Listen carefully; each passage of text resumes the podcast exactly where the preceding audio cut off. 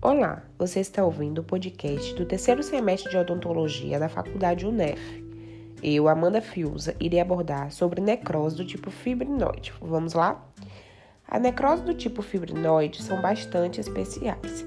O nome se deve pelo fato de se assemelhar microscopiamente à fibrina. Há pouca repercussão morfológica macroscópica, porém há grande significância clínica quando ela aparece. Ela ocorre principalmente em doenças autoimunes, como por exemplo a poliaterite nodosa. Também pode ocorrer na hipertensão arterial maligna e nas digestões enzimáticas teciduais, como úlceras pépticas.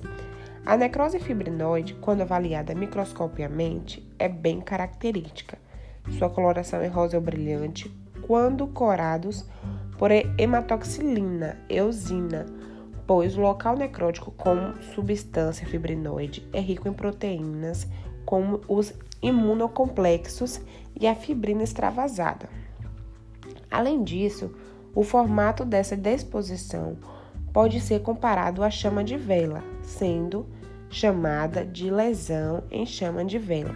É um material hialino, homogêneo e eosinófilo.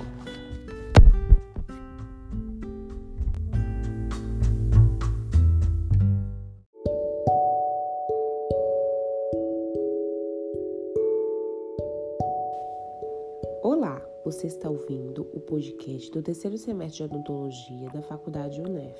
Eu, Amanda Fiuza, irei abordar sobre necrose do tipo fibrinoide. Vamos lá?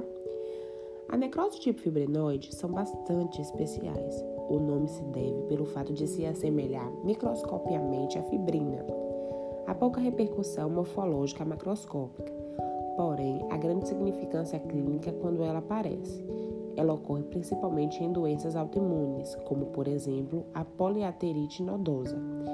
Também pode ocorrer na hipertensão arterial maligna e nas digestões enzimáticas teciduais, como úlceras pépticas. A necrose fibrinoide, quando avaliada microscopiamente, é bem característica.